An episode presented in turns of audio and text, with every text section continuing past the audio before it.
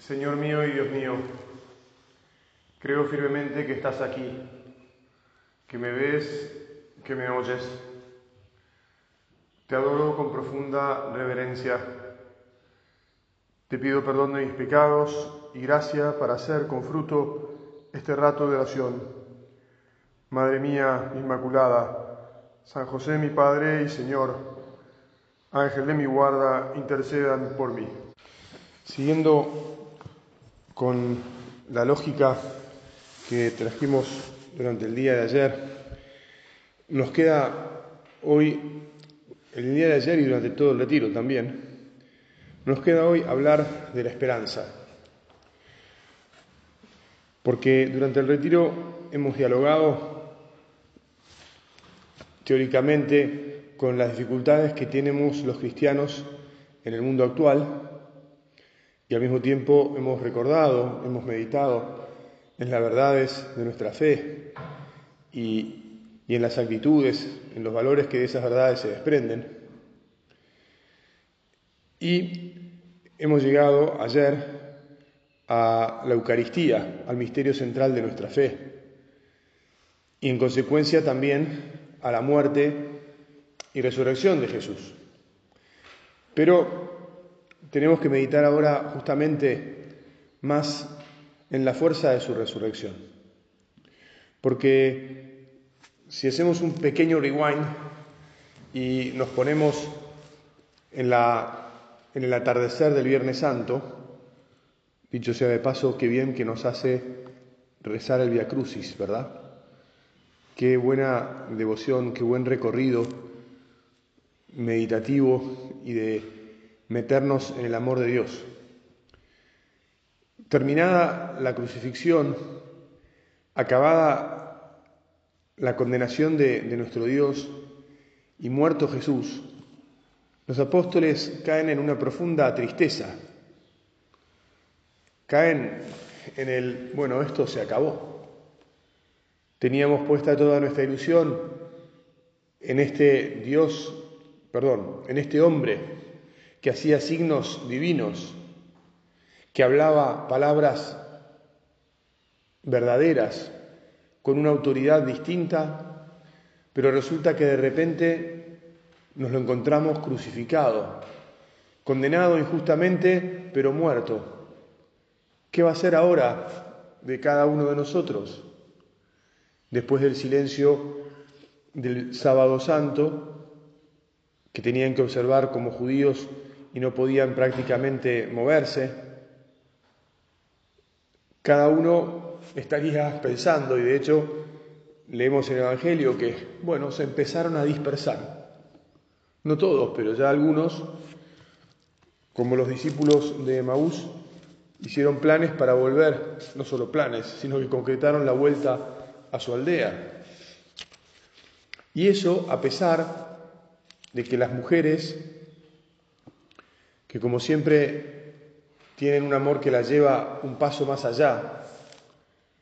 A pesar de que las mujeres tempranito, de madrugada, habían ido al sepulcro con el deseo de prestarle un último servicio al Señor y enterrarlo como correspondía, embalsamarlo de acuerdo con sus costumbres, cosa que no habían podido hacer el viernes. Y ellas mismas habían vuelto del sepulcro corriendo y le habían avisado a los apóstoles y a los discípulos que estaban todavía cerca que se, que se habían robado el cuerpo de Jesús o que no sabían dónde lo habían puesto, que de, de hecho ya no estaba allí, que se les habían aparecido unos ángeles diciéndole que estaba vivo. Y después María Magdalena incluso les había dicho que ella había hablado con el Señor, cosa que probablemente, o como se desprende del Evangelio, habían desestimado. Habían desestimado. Dejémoslo ahí. Y entonces yo quería que abriéramos el Evangelio para renovar nuestra esperanza en esta escena maravillosa que narra San Lucas de esos dos discípulos de Maús, que era un pueblo situado a unos 10 kilómetros de Jerusalén y que en la tarde del domingo ya habiéndose, suponemos, despedido del resto, allí se dirigían y hablaban en el camino sobre lo que había ocurrido y discutían y en ese momento, dice San Lucas, el mismo Jesús se acercó y siguió caminando con ellos. Pero algo impedía que sus ojos lo reconocieran. Fíjate, en nuestra vida cotidiana nos pasa mucho esto. Por algún motivo estamos demasiado metidos en las cosas humanas, desconcertados por el esfuerzo que nos lleva la vida, que resolver este problema, que surge aquel otro, que nos llegan WhatsApps demandando respuestas, etcétera. Y estamos así que no somos capaces de conectarnos con Jesús, aunque camine al lado nuestro. Aunque se meta en nuestro corazón y esté diciendo, che, si levantás tu cabeza al cielo, si me invocás y si me pedís, o si me haces un acto de agradecimiento, yo estoy siempre al lado tuyo. Y vas a ver qué distinta que es la vida cuando conectás conmigo, que te quiero sostener, que te quiero impulsar, ¿verdad? Al contrario, Sensu, ¿verdad que cada vez que lo haces, realmente te das cuenta y nos sentimos, no con un sentimiento, sino con la verdad de que el Señor sí está con nosotros? aún en las, en las situaciones más difíciles, más dolorosas o más críticas. Sucede que si lo invocamos, si lo llamamos, como Él está, hay una fuerza interior que hace que las cosas cambien. Bueno, esto es de lo que tenemos que hablar esta mañana, de la esperanza del cristiano, la esperanza de la compañía de Dios que nunca nos abandona, Señor, vos siempre estás con nosotros. Gracias. Siempre y en todas las situaciones. Nunca nos, nos dejás. Porque estás vivo, porque sos el dueño de la vida, porque sos el camino que nos, y por lo tanto nos abrís ese camino, porque sos la verdad y disipás todas nuestras dudas. Gracias, Señor. Gracias. Jesús les dijo, ¿qué comentaban en el por el camino? Ellos se detuvieron con el semblante triste y uno de ellos, llamado Cleofás, le respondió, Tú eres el único forastero en Jerusalén que ignora lo que pasó en estos días. Y Jesús se hizo el desentendido y le preguntó, ¿qué cosa? Ellos respondieron lo referente a Jesús, el Nazareno que fue un profeta poderoso en obras y en palabras delante de Dios y de todo el pueblo, y cómo nuestros sumos sacerdotes y nuestros jefes lo entregaron para ser condenado a muerte y lo crucificaron. ¿Ves que esto es lo que, de alguna manera, en nuestro diálogo con Jesús, hemos meditado en estos breves días aquí? Sí, nosotros escuchábamos a Jesús, pero al final también decíamos, mirá, el mundo proclama otras cosas. Nosotros tenemos deseos de seguir este camino y nos cuesta un montón porque la, la batalla contra las fuerzas que van en sentido contrario es muy fuerte, es muy grande.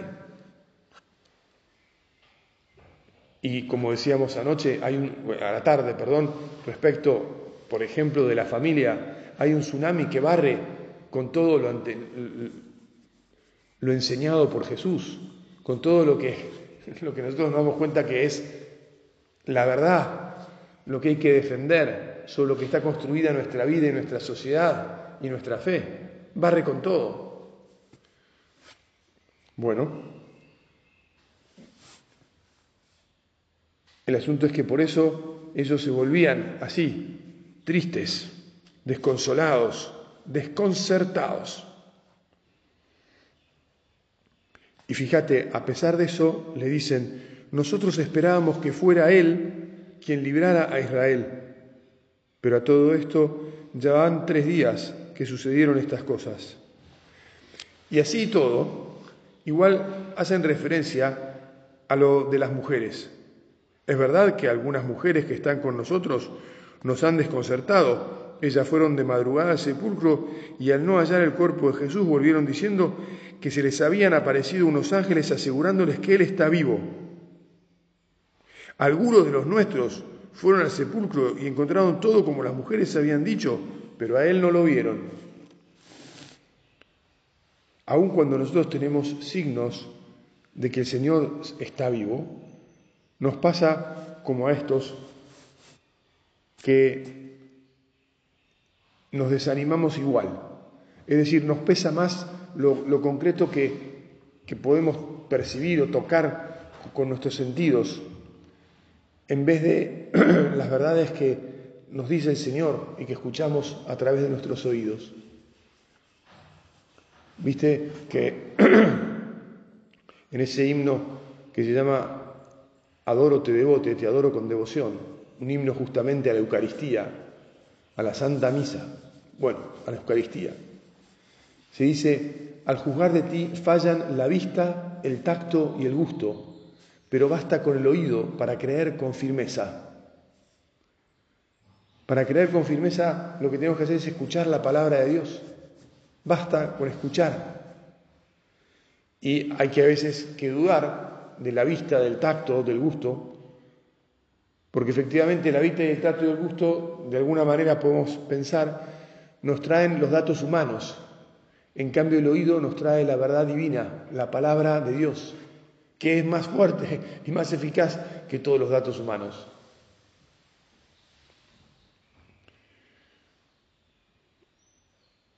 Bueno, entonces ahora empieza la intervención, la nueva intervención de Jesús.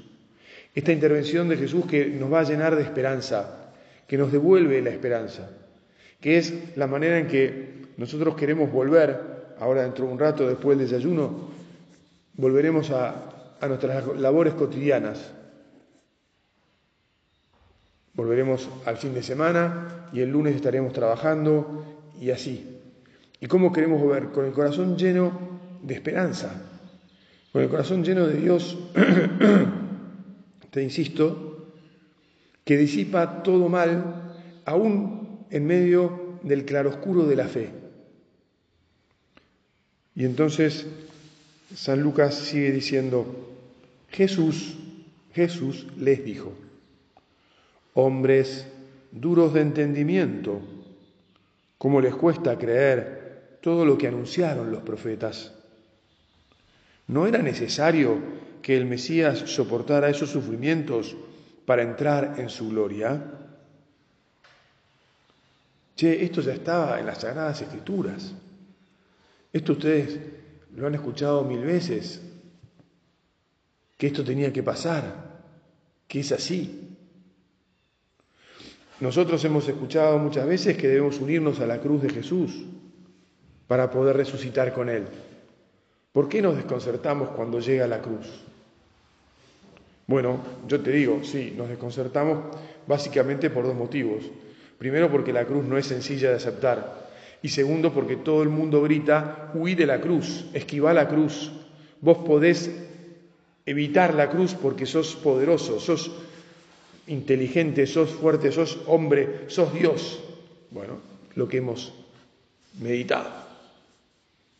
Después la realidad se impone y ni somos Dios, ni somos tan poderosos, ni tan fuertes, ni podemos evitar entonces todas esas cruces. Y en realidad lo que tenemos que hacer es levantar, abrir los oídos, abrir los oídos y escuchar al Señor, que nos dice, cree en mí, yo he resucitado, yo soy la vida, seguime, abandoná todos tus creencias en vos mismo, todas tus fortalezas humanas y por lo tanto poca fortaleza, y poné tu esperanza en mí. Soltá, soltá el timón de tu vida, de tus soluciones. Y comenzando por Moisés y continuando con todos los profetas, les interpretó en todas las escrituras lo que se refería a él. Cualquiera medio incrédulo podría decir que este versículo es una exageración, como en un rato le va a interpretar todas las escrituras a lo que se refería a él, etc. ¿no? No, no le da el tiempo. Bueno, los incrédulos, los escépticos siempre aparecen de nuevo, independientemente de cuánto les interpretó, lo que está claro es que estaba todo anunciado. Lo que está claro es que nuestro Dios se ha revelado y no ha dejado ni un solo cabo suelto. Lo que tenemos que hacer es poner empeño en, ir a agarrarnos de esos cabos y creer en ellos. Es llevar con nosotros la escritura y familiarizarnos con ella. Cada día, qué bien que nos viene leer una paginita, menos, media del Evangelio y empaparnos de la palabra de Dios y de la vida de nuestro Señor. Cómo fortalece efectivamente nuestra esperanza la conexión con Él en su palabra. Bueno, fíjate cómo Jesús es delicado con nosotros y no se impone nunca. Así como nos invitó para que viniéramos a este retiro y no nos obligó, y agradecemos tanto haber venido, haber tenido ese impulso interior divino, insisto, de aceptar la invitación. Ahora, cuando están llegando al pueblo donde iban, Jesús hace un ademán de seguir adelante.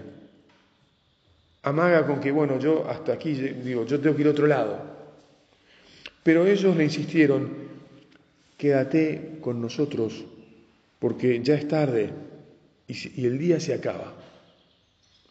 Tuvieron un, un movimiento interior maravilloso, ¿no? Qué bien que está, este, ¿quién, no sabemos quién es este hombre, pero qué bien que nos ha hablado, cómo nos ha cambiado la perspectiva en este rato que caminó con nosotros. Invitémoslo, que se quede. Está, algo está cambiando en nuestro corazón. Quédate con nosotros. Ahora mismo que acaba el retiro y que hemos estado con el Señor tanto más de cerca, digamos, porque el, lugar, la circunstancia lo, facilita, no nos pensemos que al volver al, devenir cotidiano de nuestra vida, el Señor no va a estar con nosotros, va a seguir estando. Si ponemos los medios sobre los que estuvimos también meditando y dándole vueltas, si nos esmeramos, quédate con nosotros, Jesús. En el viaje, al llegar, al descansar el fin de semana y al volver a trabajar y al encontrarnos con, nuestros, con nuestro prójimo y en cada desafío profesional que, de los que tenemos y en la ayuda a los necesitados y en el largo etcétera de nuestra vida. Quédate con nosotros. ¿Te acordás que además, 40 días más tarde, cuando Jesús asciende al cielo, les dice, y yo estaré con ustedes siempre, siempre, hasta el final de los tiempos? O sea que ya, ya sabemos, tenemos su propia palabra que nos dice, mira, yo estoy, yo estoy con vos. Qué esperanzador que el Señor no nos abandona nunca. No, es que se ha puesto complicado este, la relación con, mi hijo, está hecho un rebelde mal. ¿Quién, ¿Quién, de nosotros no ha sido rebelde? ¿no? El Señor está con nosotros. Tené paciencia, rezá, sé inteligente, astuto, ve la manera de encontrar el camino para que ese hijo, aunque, aunque esté rebelde, descubra tu amor. Y ya, con el tiempo, con ese empeño, con la gracia de Dios, que siempre está, el problema se solucionará. O cualquier otro problema, entre comillas. Ahora, fíjate cómo todo esto conecta con lo que decíamos anoche. Porque claro, se, acababa el día, había oscurecido, y entonces, después de un rato de entrar en la casa, lo que tenían que hacer era comer. Y entonces nos encontramos, digamos así, con que Jesús por primera vez les vuelve a hacer presente la fuerza de lo que meditamos anoche. Él ha entregado su vida, pero ha resucitado. Y entonces, estando a la mesa, dice Lucas, tomó el pan y pronunció la bendición. Luego lo partió y se lo dio.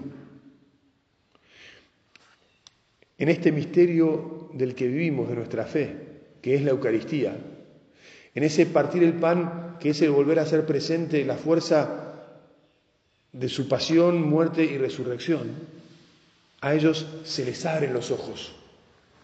Y de hecho, dice San Lucas, entonces los ojos de los discípulos se abrieron y lo reconocieron. Ah, es Jesús, ha estado con nosotros todo el rato, es Él el que nos explicaba las cosas. Pero Él había desaparecido de su vista. En cuanto lo reconocieron, ¿cómo? ¿Ya no está? No, sigue estando. Dios siempre está en ese claroscuro que supone la fe. No dudemos nunca. Señor, no queremos dudar. Y a veces dudamos en todo caso por nuestra debilidad. Pero no importa. Ahora te decimos creo. Ahora te decimos espero. Ahora te decimos te amo. Y me abrazo a vos me abrazo con todo el corazón, con, toda la fuerza de mis brazos, los abro fuerte y los cierro, comprendiendo que estás conmigo y que no te vas a separar nunca de mí y que no importa cuál sea la calidad del problema que, que enfrente, porque vos has resuelto todos los problemas, vos has vencido a la muerte. Y se decían, ¿No ardía acaso nuestro corazón mientras nos hablaba en el camino y nos explicaba las escrituras? Tantas veces el Señor está cerca, lo presentimos, pero nuestra tristeza nos impide reconocerlo. Hay algo interior que nos dice, che, hey, atenti, no me ignores, estoy con vos, podés estar contento y feliz, y sin embargo, parecemos tontos y, no prestamos la atención necesaria para decir, sí, Señor, claro, acá estás. Es cierto. Es más, no solo eso, sino decíselo a los que están alrededor, al lado tuyo. Compartilo, transmitiles que efectivamente estás. ¿No ardía acaso nuestro corazón mientras nos hablaba en el camino y nos explicaba las escrituras? ¿Y qué, qué hacen a continuación? Ya era de noche, ya era de noche. Habían caminado 10 kilómetros de noche por unos senderos que podemos imaginar como los de Jericó, no, no serían precisamente tan seguros, ¿verdad? Sin embargo, esto no lo podían guardar. Y entonces, en ese mismo momento se pusieron en camino y regresaron a Jerusalén. Nosotros no podemos guardarnos la alegría, la fuerza que tenemos dentro por ser creyentes, la fuerza que nos da nuestra unión con Jesús. Tenemos que hablar de Él. Nuestra esperanza nos tiene que llevar a estar siempre alegres, siempre transmitiendo paz. La paz que nos viene de Jesús, de nuestro contacto con Él del empeño por hacer un rato de oración cada día, como decíamos antes, por leer el Evangelio, su palabra, por unirnos a Él contemplando los misterios del rosario, por participar con devoción de la Eucaristía y alimentarnos con su cuerpo, con su sangre, con todo su ser porque cuando comulgamos recibimos a todo Dios que se nos mete dentro y que es como una, una bomba atómica,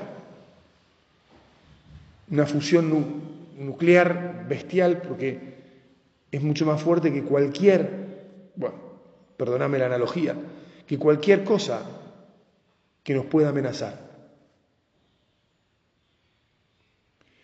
Y cuando llegaron a Jerusalén encontraron reunidos a los once y a los demás que estaban con ellos. Y ellos le dijeron, es verdad, el Señor ha resucitado. De hecho ya había estado. Al mismo tiempo tal vez que ellos lo estaban viendo en Emaús, Jesús se les apareció en la tarde del domingo a los doce, como te acordarás, que relata Marcos y Mateo.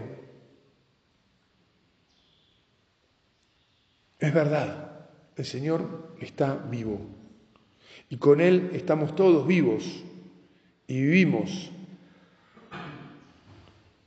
Y nuestro destino es transmitir esa vida a los demás. Gracias, Señor, infinitamente. Gracias, Madre, por haber tenido paciencia. Vos sos la que no dudó y por eso queremos ser cada vez más hijos tuyos, queremos cada vez tratarte con más cariño, tenerte devoción, amor, acudir a tus brazos, saber que tu fe es la que nos sostiene a nosotros también en la fe, que es la manera más rápida de volver al Señor cuando nos distraemos o nos entristecemos. Madre, terminando el retiro, no podemos dejar de acudir a vos. A lo largo de toda la historia de la Iglesia, los cristianos hemos tenido este reflejo. Y ahora lo seguimos teniendo, te necesitamos. No es una figura, digamos así, este, tierna, ¿viste? Es verdad que la ternura es muy importante y tal vez también por eso, Madre, es que vos nos das ternura. Pero no es simplemente la ternura, es que vos sos el atajo para llegar a tu hijo. Vos sos la que siempre está más cerca que él, perdón, de él que nadie, la que lo entiende absolutamente, la que no ha dejado de escucharlo, de mirarlo, de tenerlo con vos. Y por lo tanto la que hace que nosotros, si estamos al lado tuyo, también vivamos así. Gracias, Madre nuestra.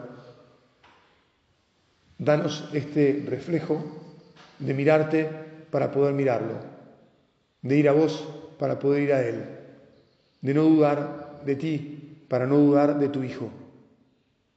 Gracias, Madre. Y que, por último, también nos ayudes a mirar a nuestros hermanos y sobre todo a los más necesitados. Que nos ayude a tener un corazón generoso como el de Jesús, que llega a todos, pero que siempre se fija primero en los más pobres, en los más desvalidos, en aquellos en los que nosotros no solemos fijarnos. Por eso te pedimos también esto.